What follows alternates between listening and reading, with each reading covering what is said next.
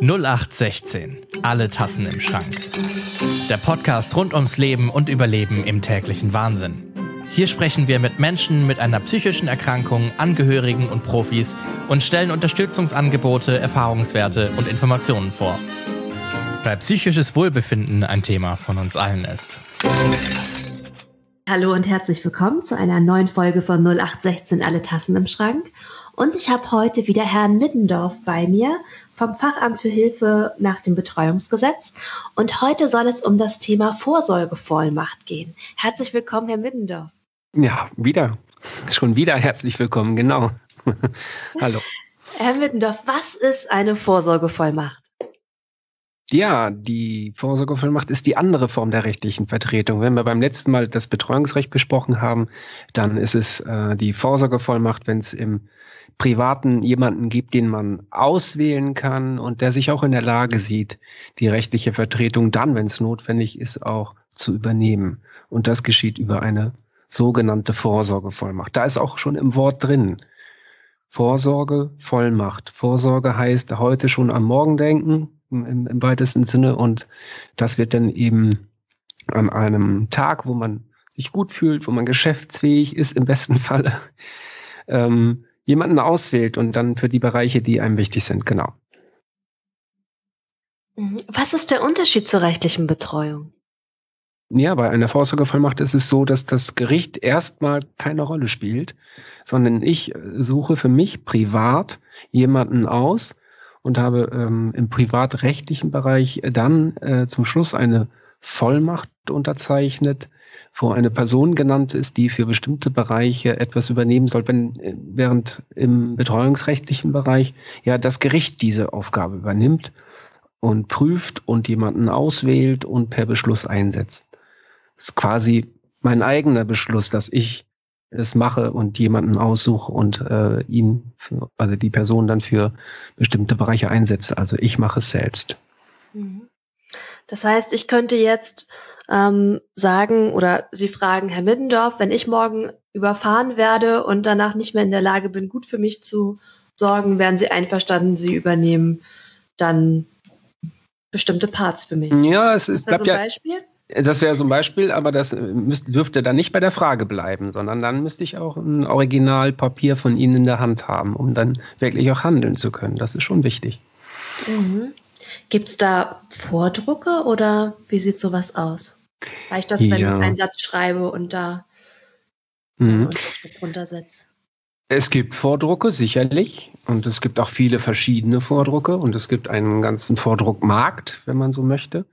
Ähm, wichtig ist immer das, was man selber möchte. Also ob die, ähm, es gibt den, den Klassiker, sag ich mal, oder so nenne ich ihn. Ähm, jemand aus dem engen Familien- oder Freundeskreis erhält von mir eine Vollmacht. Und zwar für alle Bereiche. Und ich weiß gar nicht, was es dann für einen Grund gibt. Also wer, was denn jetzt? Ist das ein Unfall? Ist es eine schwere Erkrankung? Eine kurzfristige oder eine langfristige? Egal. Ich möchte dann, dass die Person, die ich dann aussuche, ähm, meine rechtliche Vertretung übernehmen kann. So, das ist der Klassiker. Und das denn auch für alle Bereiche. Also für die drei großen ähm, Gesundheitssorge, Vermögenssorge und Aufenthaltsbestimmungsrecht. Mhm. Und dann ist es auch sicherlich möglich, äh, andere Vordrucke zu benutzen. Äh, nur muss man immer schauen, decken die alles ab oder ist der Wortlaut dann so verständlich, dass er dann auch nicht umge äh, umgedeutet werden kann. Und da muss man dann schon schauen. Wenn man spezielle Vollmachten möchte, da würde ich auch immer empfehlen, dann einen Fachmann aufzusuchen, das wäre dann entweder ein Rechtsanwalt oder auch ein Notar, wenn eine Beglaubigung oder eine Beurkundung auch eine Rolle spielen soll. Aber sonst, wenn ich jetzt sage, ich möchte einfach für, für den Fall vorsorgen, dass wenn ich nicht mehr in der Lage sein sollte, aus welchen Gründen auch immer, mich selbst zu vertreten, dann soll die von mir ausgesuchte Person das übernehmen und eben keine rechtliche Betreuung notwendig werden. Das ist der Hauptpunkt. Die meisten erstellen eine Vorsorgevollmacht nur deswegen, weil sie eine rechtliche Betreuung vermeiden wollen. Warum das? Mm, Im Gesetz ist es festgehalten, dass eine Vorsorgevollmacht Vorrang vor einer rechtlichen Betreuung hat. Es wird auch grundsätzlich abgefragt, liegt, also im Betreuungsverfahren, sollte eins Not, äh, also starten, aus welchen Gründen auch immer, wird immer zwischendurch abgefragt, wurde eine Vollmacht erstellt. Und wenn eine Vollmacht existiert und die Person auch in der Lage und bereit ist, die Vollmacht dann auszuüben, braucht es keine rechtliche Betreuung. Das ist ähm, ein, ein, ja, ein Hauptgrund, äh, um eine Vollmacht zu erstellen. Mhm. Oder dafür. Ja. Das heißt, wenn ich mir das überlege, ich möchte gerne, dass ähm, Person XY das für mich übernimmt, ähm, dann wäre mein Vorteil, ich erspare, wenn mir wirklich etwas passiert, man könnte ja sagen, dann setzt das Gericht eh eine gesetzliche Betreuerin oder einen gesetzlichen Betreuer ein, aber ich hätte quasi diesen Schritt vorher bestimmt oder ist der Person auch leichter gemacht, dass sie die ähm, Aufgaben übernehmen kann und darf? Mhm. Und zwar ist mit der Unterschrift die Vollmacht ähm, aktiv. Und ein, eine Vollmacht neben der Person kann jederzeit starten. Das ist der große Vorteil. Man muss jetzt keine äh, Betreuung abwarten oder einen Beschluss abwarten. Ähm, und ähm, eine wichtige Sache noch, genau das habe ich vorhin nicht gesagt. Wenn man eine Vollmacht erstellt, kann man beim, äh, bei der Bundesnotarkammer in Berlin auch hinterlegen lassen, dass eben eine erstellt wurde. Und im Betreuungsverfahren wird regelhaft abgefragt, ob eine solche Vollmacht bekannt gemacht wurde beim, bei der Bundesnotarkammer. Und spätestens da würde dann das Betreuungsverfahren enden, in dem Augenblick, in dem man dann die bevollmächtigte Person informiert und sagt, hier, da ist jetzt äh, Handlung von Ihnen gefordert. Sie müssen jetzt aktiv werden. Mhm. Und ähm, wie funktioniert das, mich da, also da Bescheid zu geben? Macht das, brauche ich dafür einen Notar oder eine Notarin, der oder die das dann dort für mich angibt? Oder wie geht das ganz praktisch? Ähm, praktisch ist beides möglich. Ich kann das äh, persönlich dort äh, bekannt geben. Da gibt es ähm, auch, auch einen Internetauftritt oder hier äh, haben wir ähm, kleine Flyer, wo man dann eintragen kann, wer dann eingesetzt ist, für welche Bereiche und wer informiert werden soll. Und das wird dann in Berlin festgehalten. Also das Original verbleibt aber immer an dem Ort, wo man es aufbewahrt. Also es muss nicht nochmal in Kopie da liegen oder so, sondern es wird nur bekannt gegeben, dass es gemacht wurde. Und ähm, auf der anderen Seite ist es so, wenn man zum Notar geht, ähm, ist das für den schon automatisch eine Aufgabe, dass er dann eben mit Beendigung dieses Auftrags dann sagt, ja, ähm, Übrigens schicke ich äh, die Mitteilung dorthin, dass eben eine Vollmacht erstellt wurde und äh, für wen und für welche Bereiche, das wird dann weitergegeben. Das macht er automatisch. Also könnte ich denn im Prinzip, wenn ich mir jetzt ja. überlege, meine Freundin Carla soll, möchte ich bitte einsetzen in meiner Vorsorgevollmacht. Und ich habe mhm. das Dokument einmal per Hand aufgeschrieben in meiner Schreibtischschublade und sage dann, hallo, hallo, hier die Vorsorgevollmacht liegt in meiner Schreibtischschublade und im Grunde könnte ich sie dann auch nochmal austauschen. Kann ich mir das so einfach vorstellen? Mm. Also, dann hängt es natürlich davon ab, was Sie dann aufgeschrieben haben. Also, ob Sie einen, einen Vordruck benutzt haben, der ausreichend genug ist. Es gibt hier einen, ähm, das können die Zuhörer natürlich nicht äh, sehen, aber hier ist so ein, ein, ein Vordruck, der ist von vorne und hinten bedruckt. Da ist im Grunde genommen festgehalten, ja, in Vollmacht mich in allen Angelegenheiten vollen Umfangs zu vertreten, in denen eine Vertretung rechtlich zulässig ist. Das ist so der Kernsatz, der Hauptsatz. Und, ähm, dann gibt es noch zwei, drei Punkte, die auch mit erwähnt sein sollten, damit eben deutlich wird, okay, das soll eine allumfassende äh, Vollmacht sein, aber der Kernsatz, also der deutet schon an in allen Bereichen. Und wenn das äh, in der Schublade liegt, kann man schon mal ziemlich weit kommen. Ja. Jetzt bin ich ganz erstaunt, weil ähm, ihr, die ihr zuhört, habt es nicht gesehen, aber das war gerade eine doppelseitig bedruckte Seite und ich hätte mir jetzt nach den ganzen Bereichen gedacht, vielleicht ist das ein 5 bis 20 oder 50 Seiten Dokument mit allen Eventualitäten. Genau. Da kann man ja gleich den Spruch weitergeben, keine Angst vor der Vollmachtserstellung. Also das ist tatsächlich so, das ist kein, kein, äh, keine, große, keine große Aufgabe. Es geht darum, erstmal jemanden zu haben. So. Carla, nehmen wir mal Carla. Zu Carla besteht Vertrauen. Wenn dieses Vertrauen da ist, sie, sie kann mich vertreten, auch in schwierigen Situationen. Ich halte sie für stark genug und sie handelt auch in meinem Interesse, dann Warum sollte ich Carla nicht in allen Bereichen einsetzen? Das, ähm, dieses Vertrauensverhältnis sollte gegeben sein. Mhm. Ähm, auch bei Angehörigen muss es eben diese schriftliche Vollmachtserteilung geben. Das bedeutet, wenn man Angehöriger ist oder auch verheiratet ist oder verpartnert, es bedeutet nicht automatisch, dass man den anderen vertreten kann in allen Bereichen. Das ist nicht der Fall. Das muss man ganz deutlich sagen.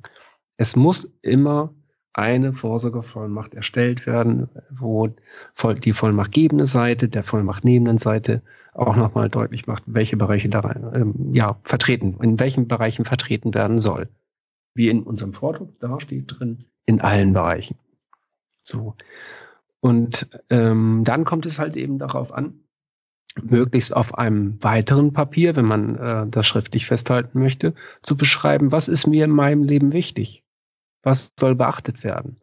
Und das sind die, ja, wir nennen sie die, den Vertrag zum Innenverhältnis. Das Innenverhältnis ist das Verhältnis zwischen mir und der vollmachtnehmenden Person.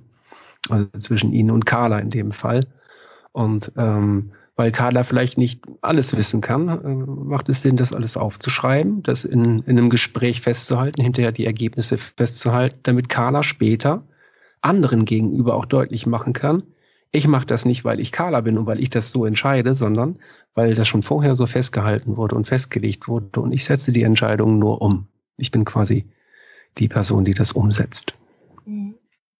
Wenn Sie jetzt eine Vorsorgevollmacht schreiben würden, ja. Was, was würden Sie ähm, reinschreiben, um Ihre Person, Ihre Freundin Carla, wenn ich sie mit Ihnen teile, damit sie möglichst gut im, im Bild ist und entscheiden kann. Das kann ja, ja, ja, kann ich mir vorstellen, ziemlich viel sein. Ja, das ist richtig. Das kann ziemlich viel sein, aber es kommt ja auch auf die Grundideen an, also äh, was man heute schon festhalten kann. Also Stichworte wie Krankheitserleben oder ähm, veränderte, verändertes Verhalten im Leben, wenn man eben schwierige Schicksalsschläge ertragen musste. Das spielt ja auch alles eine Rolle. Das kann ich ja heute so noch gar nicht so genau festhalten.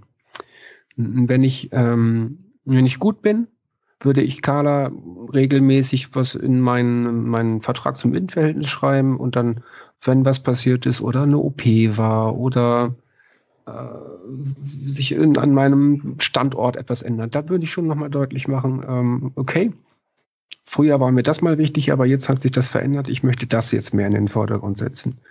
Und das würde ich dann, ja, so festhalten. Das würde ich mit ihr besprechen und dann aber auch nochmal festhalten, damit Carla dann später anderen gegenüber das auch deutlich machen kann, dass sie einfach nur meine Wünsche umsetzt.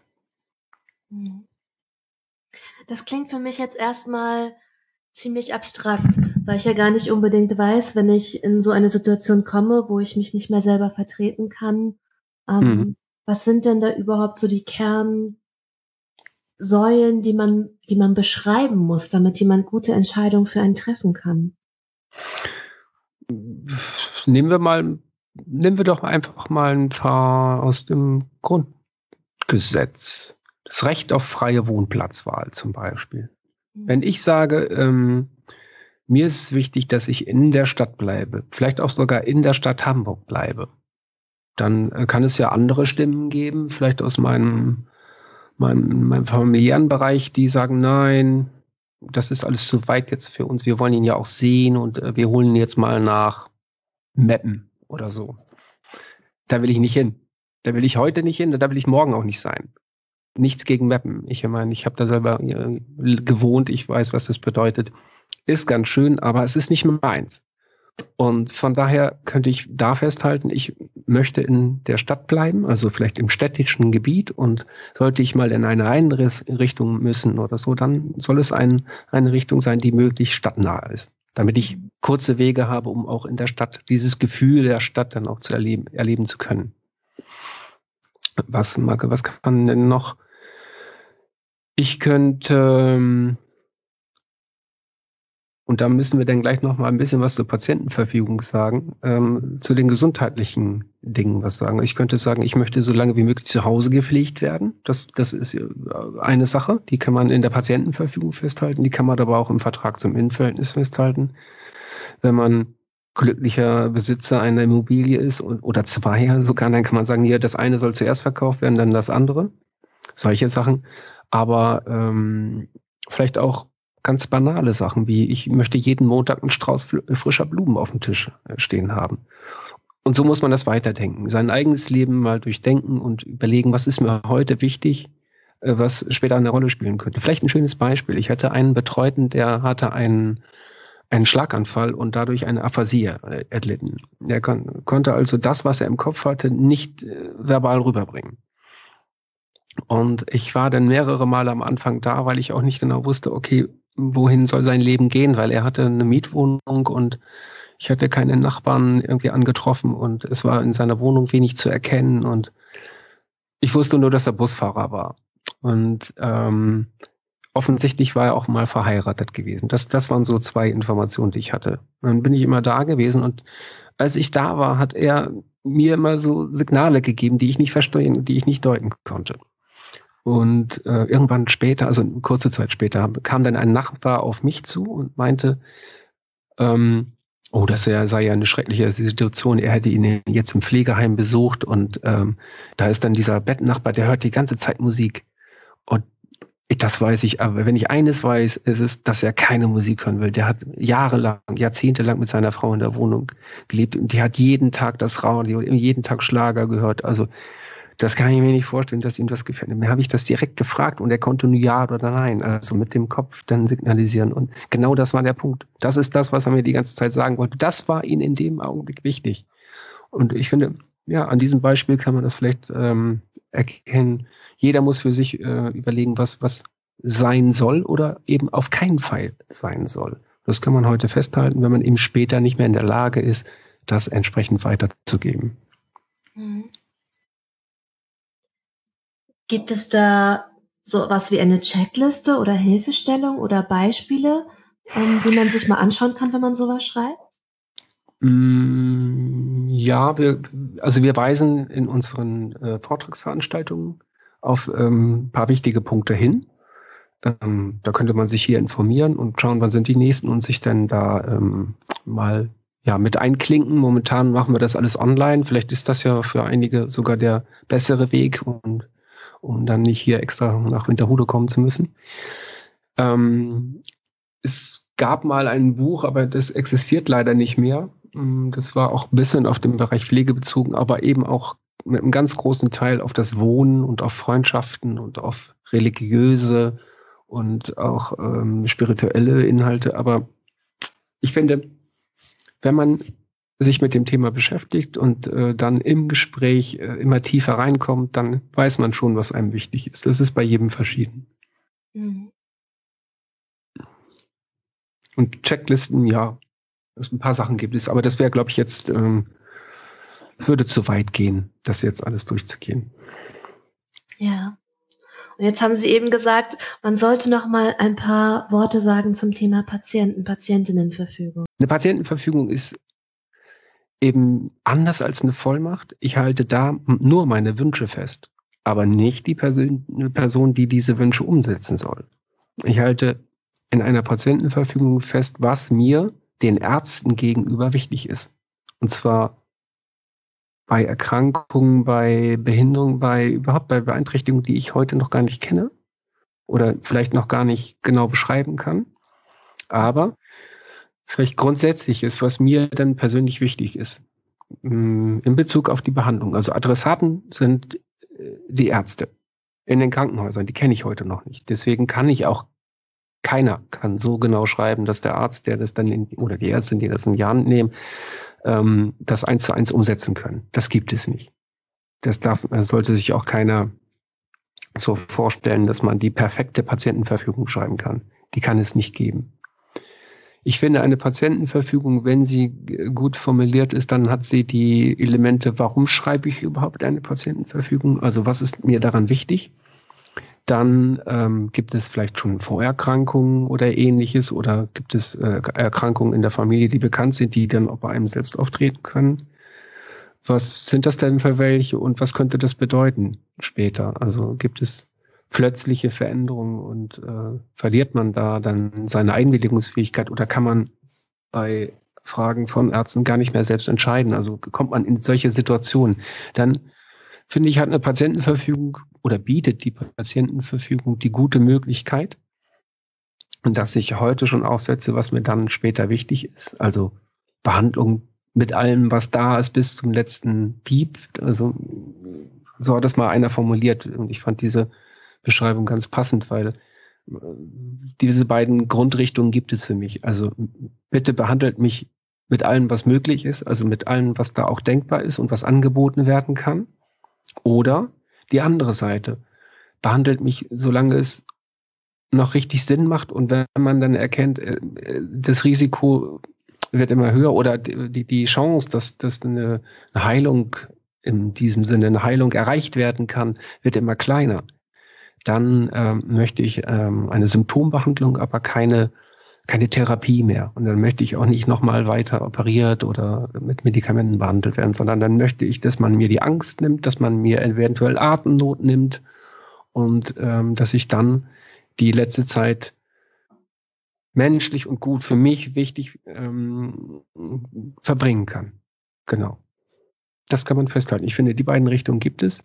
Und dazwischen gibt es eine ganz große, große, große, großes Gebiet, das man ausfüllen kann. Und ähm, sicherlich macht es auch Sinn, die konkreten Wünsche und Vorstellungen auch wirklich konkret aufzuschreiben. Da gibt es Textbeispiele. Es gibt eine gute Broschüre von dem Bundesministerium für Justiz und Verbraucherschutz. Vielleicht können wir das auch unten mit aufnehmen in diesen Bereich, dass man das direkt abrufen kann.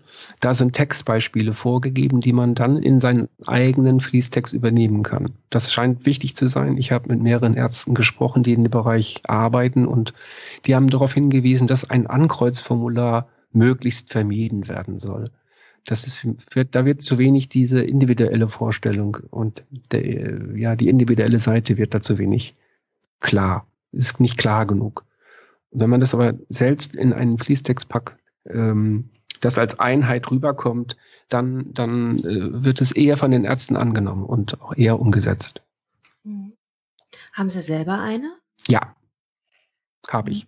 Meine, meine bevollmächtigte Person kennt die Version noch nicht, aber ähm, es ist die, die Geschichte, dass ähm, sich auch immer wieder was anpasst. Also ich, ich empfinde eine Patientenverfügung als dynamisches Dokument. Also dass, dass sich eben immer wieder meine, mein Leben anpasst. Und ähm, die neueste Version kennt sie noch nicht. Mhm. Wie haben Sie das selber gemacht? Ich habe mich tatsächlich auch mal mit dem Thema etwas auseinandergesetzt und mhm. eine eigene zu schreiben und auch eine geschrieben. Ähm, ich fand es ich fand es schwierig, da so tief einzusteigen, gerade in diese Graubereiche und gerade bei der Frage, was heißt das eigentlich und was kann ein Arzt oder eine Ärztin damit eigentlich mhm. Im individuellen Fall ähm, ja rauslesen oder anstellen. Und so die Frage, wie tief, ich wollte unbedingt eine schreiben, aber wie tief tauche ich ein, bis zu welchem Punkt macht es Sinn? Also gibt es Sachen, die Sie die Sie Menschen raten, die eine schreiben oder welche, die Ihnen selbst geholfen haben beim Schreiben? Ähm, oh, ich habe schöne, also, also toll formulierte Patientenverfügungen gesehen, ähm, die einfach auch so mit Sätzen dabei waren wie, ich habe ein tolles, erfülltes Leben gehabt und ähm, habe vieles gesehen und fühle mich ausgeglichen und wohlig. Und sollte das mal nicht mehr der Fall sein und haben dann ihre Dinge beschrieben. Also ob was passiert, wenn man in der Mobilität eingeschränkt ist. Also ähm, der, dem war es dann wichtig, dem Menschen, den ich jetzt meine, möglichst lange mobil zu bleiben. Also beide Beine zu behalten. Zum Beispiel, wenn man jetzt eine Zuckererkrankung hat, dann kann es sein, dass dann eben die Extremitäten langsam absterben durch, durch ähm, durch das Absterben von, von ja, Fuß- oder Handbereichen und dass dann möglicherweise eine, eine Amputation ansteht oder ähnliches. Und ähm, wenn dann eben die Entscheidung getroffen werden muss, ja, wenn wir das Risiko einer Blutvergiftung minimieren wollen, dann müssen wir amputieren. Wenn in der Patientenverfügung aber drinsteht, ich möchte so lange wie möglich mobil bleiben, ist das für mich eine klare Ansage, dass eine Amputation möglichst weit nach hinten geschoben werden soll. Das äh, wäre wichtig. Denn dann ist es so, Demenzerkrankung, ja, es ist eine schreckliche Erkrankung, wie ich finde, ähm, die ein, eine Persönlichkeit verschwinden lässt oder vielleicht kleine Teile davon äh, bleiben erhalten, aber ein großer Teil geht weg. Und was bedeutet das dann für ein, für das Umfeld und für einen selbst? Also ist man dann plötzlich zufriedener oder wirkt das dann so, als ob man zufrieden ist oder glücklich sogar vielleicht über die kleinen Momente äh, des Tages? Die Sonne scheint einem ins Gesicht oder die Schokolade schmeckt gut. Ähm, dann reduziert sich das auf diese wenigen Momente. Und äh, vielleicht ist mir heute wichtig, dass ich viele Dinge kann und, und, und man kann sie alle aufschreiben, aber später äh, sind sie äh, per se nicht möglich und ähm, will man dann heute sagen, nee, sollte ich das alles nicht mehr können, was ich heute möchte, ähm, dann möchte ich später auch nicht äh, reanimiert werden, wenn ich mal ins Krankenhaus komme oder ich möchte keine künstliche Beatmung oder so. Das finde ich, das ist schwierig zu beschreiben. Von daher ist es ein Prozess und ähm, wichtig ist es immer, dass es jemanden gibt, der entscheiden kann und dass die Person dann auch die Veränderung bemerkt. Also im besten Falle hat man ja heute schon einen Bevollmächtigten, der später auch noch da ist. Und, und ich, ach, nehmen wir Carla, wenn Carla heute da ist, hoffe ich, dass sie dann auch später noch da ist und dann mich und meine Veränderungen ähm, begleitet hat und das den Ärzten gegenüber dann deutlich machen kann. Und ich meine, so muss ich das verstehen. Es gibt keine perfekte Patientenverfügung. Angefangen ist immer gut oder anfangen ist immer gut und dann dranbleiben und ergänzen, mit dem Hausarzt sprechen, schauen, was dann bei einem persönlich so los ist und das mit einfließen lassen. Und wenn es auch nur darum geht zu sagen, ähm, ich weiß selber heute noch nicht, was ich genau möchte, aber ich weiß, dass ich nicht künstlich ernährt werden möchte ähm, über eine längere Zeit zum Beispiel. Und wenn ich das selber nicht mehr entscheiden kann später, also wenn ich an einer Demenz erkranke und äh, im fort, also äh, schon im, im Stadium bin, wo ich selber nicht mehr entscheiden kann, dann möchte ich, dass meine bevollmächtigte Person dann diesen Augenblick erkennt, auch wann es dann auch reicht. Mhm. Wie würden Sie auswählen, wen Sie als bevollmächtigte Person einsetzen? Gute Frage. Wenn die, eine Patientenverfügung und äh, sie muss noch nicht mal vorliegen, Gesundheitssorge spielt immer eine Rolle. Alles das, was ähm, Gespräche mit Ärzten, mit Pflegepersonal, mit äh, begleitendem Personal, Dienstleistern, alles, was damit zu tun hat. Ich glaube, man muss kein Geschäftsmann oder keine Geschäftsfrau sein, aber man sollte seine Meinung vertreten können. Und man sollte auch die Meinung eines anderen, nämlich meine, vertreten können. Und wenn es ähm, ich habe eine gute Person ausgewählt, die, die, hat, die ich eingesetzt habe, die ähm, auch genau weiß, ähm, wir kennen uns lange und äh, die, die, weiß, was mir wichtig ist. Und ähm, ich hoffe, dass sie auch noch lange an meiner Seite bleiben wird, um das dann auch entsprechenden anderen Menschen weiterzugeben, wenn es dann soweit ist, also falls es sein sollte. Ähm, aber sie müssen ein Rückgrat haben, also Rückgrat haben und äh, auch stark genug sein, auch emotional anstrengende und oder, oder emotionale Situationen an sich durchzustehen und nicht, nicht äh, die Trauer in den Vordergrund stellen, sondern ähm, auch die Aufgabe in den Vordergrund stellen können, nämlich äh, den, den meinen, also meinen Willen auch umzusetzen. Und, und das auch gegen Widerstände. Mhm. Mhm. Dann haben Sie eine Person, die Ihnen, die Ihnen nahe ist, so klingt das. Und ich frage mich, wie erleben Sie das? Wie entscheiden das die meisten Menschen? Ich kann mir vorstellen, dass es für beides so Argumente gibt. Wenn ich eine Person mhm. habe, die mir nah ist, kennt sie mich gut, ist nah an mir dran, ist vielleicht aber auch befangener. Mhm. Eine Person, die weiter weg ist, ist sie vielleicht neutraler, nicht voreingenommen oder fällt es auch leichter, schwere Entscheidungen zu treffen, wie vielleicht, keine Ahnung, lebenserhaltende Maßnahmen auszusetzen, wenn ich mir das wünsche. Mhm. Ja, auch da kann ich keine, keine klare Antwort geben. Ich sag mal, ein Beispiel wäre, wenn ein Ehepaar kommt und möchte die Kinder einsetzen, dann habe ich ja das Kind, also das Ehepaar hier. Beide setzen sich gegenseitig ein und die Kinder dann als Ersatzbevollmächtigte. Die werden zwar voll eingesetzt, auch als Bevollmächtigte, aber wissen dann ihre, also kennen ihren Platz in der Reihenfolge. So. Äh, da sind es häufig Gespräche mit den Eltern, äh, die wir dann führen, wo dann Eltern sagen, also Carla kann das, aber ich kann mir nicht vorstellen, dass Heinz, wenn uns das mal nicht gut geht, dass der dann mit den Ärzten ähm, entsprechend sprechen kann und unseren Willen durchsetzen kann. Also so für so stark halten wir ihn nicht. Der der wäre ganz emotional nah bei uns, aber der könnte sich dann nicht aufraffen und dann wirklich äh, auch, auch organisatorisch unterwegs sein oder, oder auch äh, planerisch unterwegs sein. Das kriegt er nicht hin. Also Heinz so. jetzt als Sohn.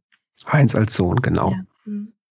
Und dass man dann einfach sagt, okay, ihr werdet beide als Bevollmächtigter eingesetzt und äh, sollte es zu schwierigen Entscheidungen im gesundheitlichen Bereich kommen, dann holt euch beide, also ihr, Heinz und Carla, da nochmal äh, Hilfe durch unsere Freundin Maria, die ist Ärztin und, und ähm, wenn die erreichbar ist, dann ruft sie doch dazu bitte und äh, ihr sollt nur dann entscheiden, wenn ihr zu einer, äh, gemeinsam zu einer Entscheidung kommt. Sowas kann man festhalten, auch neben der Vollmacht. Also das wäre zum Beispiel so, also Patientenverfügung Kombi in Kombination mit der Vollmacht. Also das ist möglich. Das, sowas stellt sich aber erst in der Beratung heraus und äh, deswegen meiner Meinung nach sollte man sich äh, schon auch beraten lassen vor der Erstellung einer ähm, Vorsorgevollmacht. Ähm, Patientenverfügung ist nochmal eine andere Geschichte. Da ist eher die ähm, ärztliche Seite Ansprechpartner, also die Menschen, die in dem Bereich arbeiten, sich dort auskennen, weil ich bin nicht, ich bin kein Arzt. Ich kann da jetzt im Feinen nichts zu sagen. Ich kann was dazu sagen, weil ich jahrelang schon in der Beratung tätig bin und äh, Patientenverfügung natürlich zusammengehört mit einer Vorsorgevollmacht und ich mich da auch ein bisschen informiert habe. Aber es ist nicht meine Profession und es ist auch nicht unsere Aufgabe hier in der Behörde über eine Patientenverfügung zu berichten. Wie sie erstellt wird und worauf man achten muss, ja aber nicht der Inhalt. Mhm. Sollte jede und jeder eine Vorsorgevollmacht haben? Wenn die geeignete Person da ist, würde ich mit der Person sprechen. Und wenn sie möchte oder sich das vorstellen kann, dann spricht nichts gegen die Erstellung einer Vorsorgevollmacht. Das ähm, erspart dem Gericht ein langwieriges Betreuungsverfahren. Möglicherweise hat man dann mit einem Betreuer oder die Familie dann mit einem Betreuer zu tun, den man gar nicht haben will oder man empfindet das alles als Belastung. Wieso mischen die sich ein? Das kann man vermeiden, ja. Mhm. Kann jeder und jede Volljährige eine Vollmacht erteilen? Wenn die Geschäftsfähigkeit vorliegt, ja. Also die Person, die eine Vollmacht erstellt, muss wissen, was sie dort unterzeichnet. Man ja, es passiert sicherlich hier häufiger, dass äh, Menschen in unsere Beratung kommen, die eine Seite bringt jemanden mit und die Person ist erkennbar beginnend dement. Also erkennt nicht mehr unbedingt alles. Wenn wir hier eine Beglaubigung durchführen, ist das nicht die Feststellung der Geschäftsfähigkeit. Dann führen wir die Beglaubigung auch durch, weil das ist die Bestätigung der Unterschrift unter, den, unter der Vollmacht. Wenn wir dann aber merken, ähm, es kann zu Schwierigkeiten kommen, weil, weil vielleicht schon Clinch in der Familie, ähm, es wurde darauf hingewiesen, dass es da schon Ärger in der Familie gibt, dann weisen wir auf jeden Fall darauf hin, dass sie eine Vollmacht dann auch beurkunden lassen sollen, weil da dann im Zweifel die Geschäftsfähigkeit nochmal bestätigt wird durch ein Gutachten, welches vom Notar, von der Notarin in Auftrag gegeben wird. Mhm. Mhm. Und wann tritt sie in Kraft und wann endet sie? Also mit der Unterzeichnung, Datum, Unterschrift, dann ist sie aktiv, dann kann man sie nutzen, dann kann die, also die Vollmacht nehmende Person die Vollmacht nutzen. Und äh, ja, Beendigung entweder mit dem Tod und wenn man den Zusatz mit aufgenommen hatte über den Tod hinaus, dann bis zur Erteilung des Erbscheins für die Erben. Das muss man wissen, dass die Vollmacht auch über den Tod hinaus wirksam bleiben kann. Okay. Und gibt es einen Schutz vor Missbrauch? Äh, keinen speziellen. Ich sag mal so. Ähm, die Vertrauensbasis sollte gegeben sein. Eine Vollmacht sollte man einer Person erteilen, wo man mit dem Tag der Unterzeichnung, mit dem Tag der Unterschrift keine Bauchschmerzen hat. Und man sollte auch keine Vollmacht erstellen, nur weil es Verwandte gibt oder nicht jedes Kind ist, nicht jedes Kind ist gut, nicht jeder Mensch ist gut. Es geht äh, darum, dass man Vertrauen zu den Personen hat, die man denn da in der Vollmacht auch eingesetzt hat. Sollte sich das im Laufe der Zeit ändern, kann ich die Vollmacht auch zurückfordern. Das äh, ist vielleicht auch nochmal wichtig. Also einmal erstellt, bleibt sie nicht wirksam bis zum Schluss, sondern das kann man auch jederzeit zerreißen. Wenn man das Original behält, dann zerreißt man das Original einfach, wenn man merkt, okay, da hat sich so viel, so viel getan im Laufe der letzten zehn Jahre, da stehe ich nicht mehr dahinter. Das ist nicht mehr, mein Vertrauen ist nicht mehr vorhanden. Mhm. So.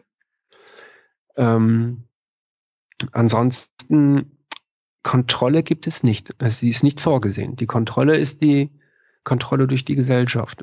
Ich sag mal, wenn ein Pflegedienst merkt, dass die Pflege viel besser sein könnte, aber eben aus geldlichen, finanziellen Gründen die äh, Pakete nicht geholt werden, obwohl genügend Geld vorhanden ist. Oder wenn Entscheidungen getroffen werden, die nicht auf keinen Fall im Sinne der betroffenen Person sein können. Dann gibt es eben Ärzte oder eben auch, ja, Pflegeheime, Krankenhäuser, die dann sagen, ja, wir haben zwar eine Vollmacht, aber wir glauben, das ist nicht im Sinne der betroffenen Person. Dann teilen die das dem Gericht mit und die prüfen dann. Das kann. So, so findet eine Kontrolle statt, aber keine geregelte Kontrolle. Und Sie haben eben schon gesagt, wenn ich das Original behalte, das heißt, es macht Sinn, dass ich das Original behalte und ähm, wo, wo kommt die Vollmacht hin, wenn ich sie einmal geschrieben habe? Wo sollte ich die aufbewahren? Ähm, ja, also es gibt beide Möglichkeiten. Man kann das Original behalten und sagen, ich pack's dahin, wo ich alle meine Sachen habe, im dritten Ordner rechts oben im Regal. Ähm, am besten nicht ins Schließfach, das machen auch noch viele. Da muss man dann erstmal rankommen und dafür braucht man möglicherweise eine Vollmacht. Die ist dann aber da drin. Okay, ja. Äh, und und ähm, wenn man Originale erstellt, dann sollte man nicht zu viele erstellen. Die Anzahl sollte übersichtlich bleiben und man kann den äh, Menschen, die man dann eingesetzt hat, ja sagen, hier, ich gebe dir eine Kopie, du weißt, was drin steht. Und Vereinbarung zum Innenverhältnis sowieso.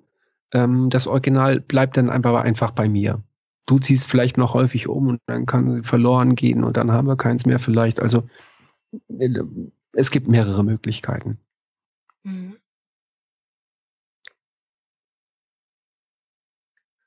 Was sind die häufigsten Schwierigkeiten, die auftauchen? Ja, dass, dass die Menschen sich auseinanderleben. Das ist tatsächlich eine Schwierigkeit. Und dann kann es manchmal sein, dass dann ähm, ja, so Situationen entstehen wie, äh, ich, ich möchte dich nicht mehr und die Person gibt die Vollmacht nicht zurück. Also wenn man das Original zum Beispiel rausgegeben hat. Das kann dann ein langwieriges Verfahren werden, weil man dann anwaltliche Hilfe braucht. Es muss ein Widerruf der Vollmacht ähm, auf den Weg gebracht werden. Das endet dann nach Monaten damit, dass dann irgendein Aushang in einem Glaskasten von einem Amtsgericht hängt, dass äh, die Vollmacht, die dann und dann erstellt wurde, in sechs Wochen ungültig wird. Das ist so ein Verfahren, das durchlaufen werden muss. Und das ist alles unschön. Ähm, das kann man, das muss man mit bedenken. Also das, man sollte sich immer mal wieder fragen, äh, alle, was ich, alle fünf Jahre, alle zehn Jahre, ist das jetzt noch die richtige Person? Macht die das noch? Was, was ist passiert? Was ist bei mir passiert? Was ist auf der anderen Seite passiert? Und ähm, es kann ja auch sein, dass man dann familiär belastet ist oder selbst plötzlich pflegt, die eine Person, also die Person, die oder Carla musste plötzlich selbst pflegen, die von mir eingesetzte Bevollmächtigte. Ähm, alles das spielt eine Rolle und ähm, man kann sich darauf verlassen, dass das, äh, dass die Vollmacht, wenn sie erstellt ist, dann auch gültig bleibt. Das muss nicht aktualisiert werden. Nur man sollte die Inhalte immer noch mal wieder einmal durch den Kopf laufen lassen. Also wer auch eingesetzt ist für welche Bereiche und passt das denn alles noch so? Das sollte man schon mal machen. Mhm. Gibt es noch was, was man beachten sollte? Ich, mir ist aufgefallen, dass wir bei der Patientenverfügung ähm, nicht deutlich genug gemacht haben, dass man die möglichst alle, alle zwei Jahre oder vor anstehenden OPs nochmal aktualisiert, indem man die unterzeichnet. Also nochmal eine Unterschrift und ein aktuelles Datum drunter setzt. Und vielleicht den Satz noch ergänzt, ich bin mit dem Inhalt voll und ganz zufrieden oder ich stehe immer noch voll und ganz dahinter. Man kann auch Ergänzungen dazu packen, das wäre auch immer noch wichtig. Also eine Vollmacht, wenn, wenn man diesen Begriff noch im Kopf hat, dynamisches Dokument, äh, bedeutet dann auch, dass man, dass es vielleicht ein neues Medikament gibt auf dem Markt, welches äh, für meine Erkrankung dann, dann, dann später mal ganz wichtig sein kann. Ähm, dass man das realisiert hat, dass es auf dem Markt ist, aber es soll trotzdem alles bleiben, wie es ist. Dass man so solche ähm, ja, wichtigen Dinge mit einfließen lässt. Mhm. Welchen Hintergrund hat das? Wenn ich die nicht alle zwei Jahre unterschreibe, läuft sie dann ab oder? Sie läuft nicht ab, aber ein Arzt könnte sagen, ein behandelnder Arzt, also es sind ja dann Menschen, die im Krankenhaus arbeiten, möglich oder vielleicht sogar auf der Intensivstation oder auf den nachfolgenden Stationen und die kennen die Patienten nicht und die Patientinnen nicht. Ähm, wenn die dann sehen, okay, acht Jahre alt, das ist aber ganz schön lang. Also, und das sollen wir auf die heutige Situation anwenden. Hm, da habe ich Bedenken. Mhm. So, um diese Bedenken rauszustreichen, kann man einfach nochmal alle zwei Jahre da drauf gucken. Dann sieht man auch, okay, hat sich immer wieder damit beschäftigt. Und es soll alles so bleiben, wie es ist. Muss noch etwas gesagt werden, was noch nicht gesagt oder gefragt wurde? Hm. Geschickt gefragt. Ich muss mal darüber nachdenken. okay. ähm, ich werde mit meiner Tochter eine Vorsorgevollmacht besprechen. Die ist äh, 20 Jahre alt. Mhm. Und ähm, ich finde es wichtig, frühzeitig sich Gedanken darüber zu machen, diese Vollmacht ähm, ja, auszustellen. Ähm, ab 18 geschäftsfähig, dann ist es möglich. Und es hat nichts mit Erkrankung oder Krankheit zu tun, sondern es kann immer zu einer Situation kommen, wo man rechtlich vertreten werden muss. Das kann ein Unfall äh, sein, das kann eine kurzfristige, aber radikale Erkrankung sein. Und dann ist es wichtig, dass jemand handeln und auch entscheiden kann. Und dann, man vermeidet eine rechtliche Betreuung. Das ist mit viel Arbeit verbunden, möglicherweise auch mit Kosten. Und ähm, ja, das hat man selber in der Hand. Mhm. Das wäre nochmal die Ermutigung, sich dem Thema zu stellen. Auf jeden Fall. Anfangen, sich nicht entmutigen lassen und gegebenenfalls unsere Hilfe oder unsere Beratung in Anspruch nehmen. Und was ich auch rausgehört habe, ist lieber etwas machen, auch wenn es nicht perfekt ist, genau. als es ganz wegzuschieben. Genau. Und auch wenn dann vielleicht nicht alles stimmt oder passt, ähm, bedeutet ja nicht, dass dann eben der Rest äh, dann auch weggeschmissen wird, sondern es geht ja darum, möglichst ja, genau zu beschreiben. Wenn man es nicht hinbekommt, dann macht man es vielleicht dann hinterher nochmal besser, aber äh, besser etwas zu haben, als gar nichts zu haben. Hm. Erleben Sie das eigentlich, dass es Menschen schwerfällt, eine Person zu fragen, das zu übernehmen, gerade wenn es vielleicht Eltern oder Kinder sind? Ja, das ist äh, meiner Meinung nach häufig in dem Personenkreis so, die hm, so jetzt 70, 60, also 70, 80 Jahre alt sind. Sie wollen keinem zur Last fallen. Und ähm, da ist es mir dann immer wichtig zu sagen, ja, ich kann mir aber vorstellen, dass ihre Kinder trotzdem sich Gedanken machen und auch sich kümmern wollen und dann aber nicht können, weil sie keine Vollmacht erstellen. Das ist eher dann eine Last, wenn man sich dann auch noch mit äh, Betreuung auseinandersetzen muss, mög wohl möglich mit einer Berufsbetreuung, weil die dann schon da eingesetzt wurde und man muss sich um die, ja, um das rückgängig machen kümmern und so. Und ähm, ja, häufig ist es dann so, dass sie, dass sie dann erkennen und merken, ja, okay, es ist ja eigentlich eine Erleichterung, weil man dann, wenn man handeln können muss, dann diese Vollmacht in der Hand hat und sich nicht darum kümmern muss, dass eine rechtliche Vertretung jetzt mal auf den Weg gebracht wird. Mhm. Ja. Okay. Wenn wir nichts vergessen haben, dann würde ich jetzt gerne noch meine obligatorischen drei Fragen stellen. Okay, ich bin spontan. Sehr gut. Ähm, Herr Middendorf, was lernen Sie gerade, was Sie noch nicht so gut können, egal ob im privaten oder beruflichen? Oh, ähm, ich bin ganz geduldig mit der Zeit gerade und ich habe, äh, glaube ich, in meinem Leben noch nicht so viel Geduld gehabt wie jetzt gerade. Also ich warte jeden Tag auf große Veränderungen äh, den, zum Positiven hin und äh, muss offensichtlich ganz viel Geduld haben. Das lerne ich gerade. Mhm. Ja, und ähm, ich habe ja immer eine Frage, die der letzte Gast oder die letzte Gästin an die nächste Person, die ich hier im Podcast habe, stellt. Und ich habe für Sie von Frau Hoffmann, die ich beim letzten Mal interviewt habe zum Thema Zwangsgedanken, ja. Ihren Umgang damit, habe ich die Frage, was für eine Art von Hilfe würden Sie sich ganz persönlich vorstellen für Menschen mit Erkrankungen? Und ganz explizit frei von dem, was realistisch wäre. Es darf ruhig was Fantasiertes sein oder eine persönliche Erfahrung. Sie hat so Beispiele genannt wie ähm, der Umgang oder Therapie mit Tieren oder gibt es eine Institution, die, keine Ahnung, Luftballons liefern muss oder ein Überraschungsservice oder was fehlt da eigentlich noch in, in der Landschaft? Mhm. Ähm, ich finde, was, was, was es früher mal gab, das waren, äh, die nannte man die grünen Damen im Krankenhaus. Ähm, das gibt es äh, im, im Hospizbereich äh, noch ganz oft, dass eben ehrenamtlich ausgebildete Begleiter, Sterbebegleiter, dann die Menschen im Hospiz bis zum Ende begleiten. Das finde ich super. Es gibt, eine, gibt denen, so habe ich es zumindest kennengelernt, viel Kraft.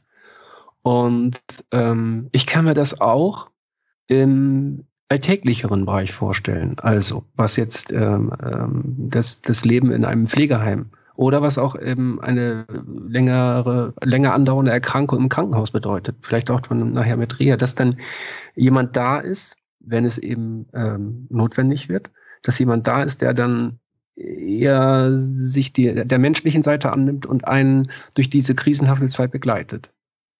Das schnell und unkompliziert und möglichst kostenfrei. Das würde ich mir wünschen. Mhm. Ja. Welche Frage würden Sie denn gern der nächsten Person stellen, die ich hier habe? Mhm. Was wäre die Bildschlagzeile im Mai 2023? Fragezeichen, genau. Und zwar auf unseren Bereich bezogen. Es geht mir jetzt nicht äh, darum, ob äh, irgendwas Politisches oder so, sondern etwas aus unserem Bereich. Und eine wünschenswerte oder eine skandalöse, eine, die wahrscheinlich eintritt, oder? Das, das bleibt in der, in der Wahl der Person, die dann nach mir kommt. Spannende Frage. Letzte Frage. Ja. Wenn Sie eine SMS schreiben könnten an alle Menschen, die ja vielleicht sich mit der Frage beschäftigen, möchte ich eine rechtliche Betreuung haben, brauche ich das oder Vorsorgevollmacht oder möchte ich ähm, selber da an der Seite von jemandem stehen? Was würden Sie schreiben? Mhm. An wen schreibe ich jetzt nochmal die SMS? An die Person, die betreut wird oder an Menschen, die betreuen? Das können Sie sich aussuchen. Ah. Oder es kann auch an beide sein. Ich, ich, ich würde jetzt mal dann eine SMS äh, schreiben an Menschen, die betreut werden oder bald in der Situation sind, vielleicht so, dass, ähm, dass man, du musst keine Angst haben. Eine Betreuung ist keine Krankheit, eine Betreuung ist kein Gefängnis, eine Betreuung ist keine Vormundschaft, eine Betreuung ist für dich die Hilfe, die du vielleicht brauchst. Vielleicht äh, in den einigen Bereichen mehr und in anderen Bereichen weniger, aber auf jeden Fall ist es eine Unterstützung für dich. Punkt. Das finde ich sind sehr schöne Schlussworte. Und damit sage ich vielen, vielen Dank, Herr Middendorf, dass Sie da waren, sich die Zeit genommen haben und die Fragen beantwortet. Ich verlinke euch auf jeden Fall ähm, einmal die Seiten, die wir genannt haben. Ja, genau. Die, ja, ja. genau, die findet ihr in den Shownotes, falls ihr euch noch weiter mit dem Thema beschäftigen möchtet oder nach Vordrucken sucht. Und ähm, dann sage ich Tschüss. Ja, danke, dass ich dabei sein durfte. Sehr, sehr gerne und an euch da draußen bis zum nächsten Mal. Ciao. Dieser Podcast ist ein Projekt von Der Hafen, Verein für psychosoziale Hilfe Harburg e.V.